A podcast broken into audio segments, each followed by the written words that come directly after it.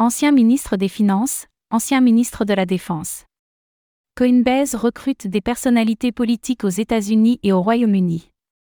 Coinbase soigne son image et ses relations. La plateforme d'échange des États-Unis continue de recruter d'anciennes personnalités politiques au placé pour son conseil. C'est un signal de plus envoyé aux régulateurs, dans des économies qui sont devenues plus hostiles aux crypto-monnaies ces dernières années.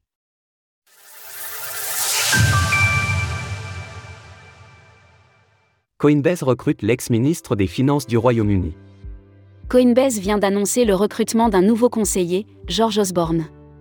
Le Britannique s'est fait connaître par son passage en tant que chancelier de l'échiquier, l'équivalent du ministre des Finances, au gouvernement du Royaume-Uni.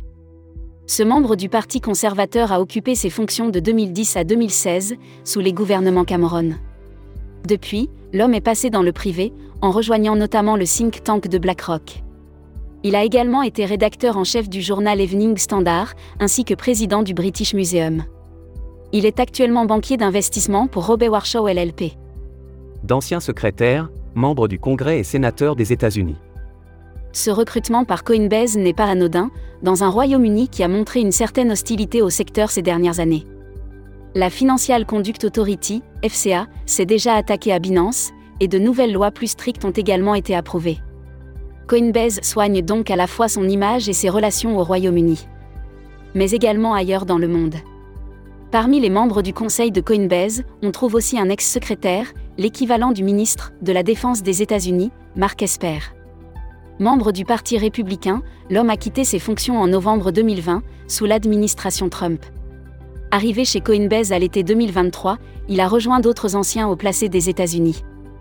Au sein du Conseil, on trouve en effet désormais Patrick Maloney, un ancien membre du Congrès, Parti démocrate, ainsi que son ex-collègue Tim Ryan. Est aussi présent Patrick Toumet, un ancien sénateur républicain. Se préparer aux exigences réglementaires. Si Coinbase collectionne d'anciens politiciens qui se sont tournés vers le secteur privé, c'est pour être conseillé dans la navigation d'eau réglementaires particulièrement houleuses. Depuis la chute de FTX, les gouvernements et régulateurs ont en effet montré les dents. Binance en a fait les frais récemment. Coinbase souhaite donc se positionner en tant que chantre de la régularisation, tout en appelant à davantage de clarté. L'entreprise est actuellement opposée à la Security and Exchange Commission, SEC, dans une affaire qui remonte à juin 2023. L'arrivée d'anciens politiciens au conseil de Coinbase est donc un moyen pour l'entreprise de montrer patte blanche et de rester informée des prochains développements réglementaires. Source The Block, The Hill. Image HM Treasury via Wikimedia Commons, Open Government Licence V1.0, Dr. Marc T. Esper via Wikimedia Commons, domaine public.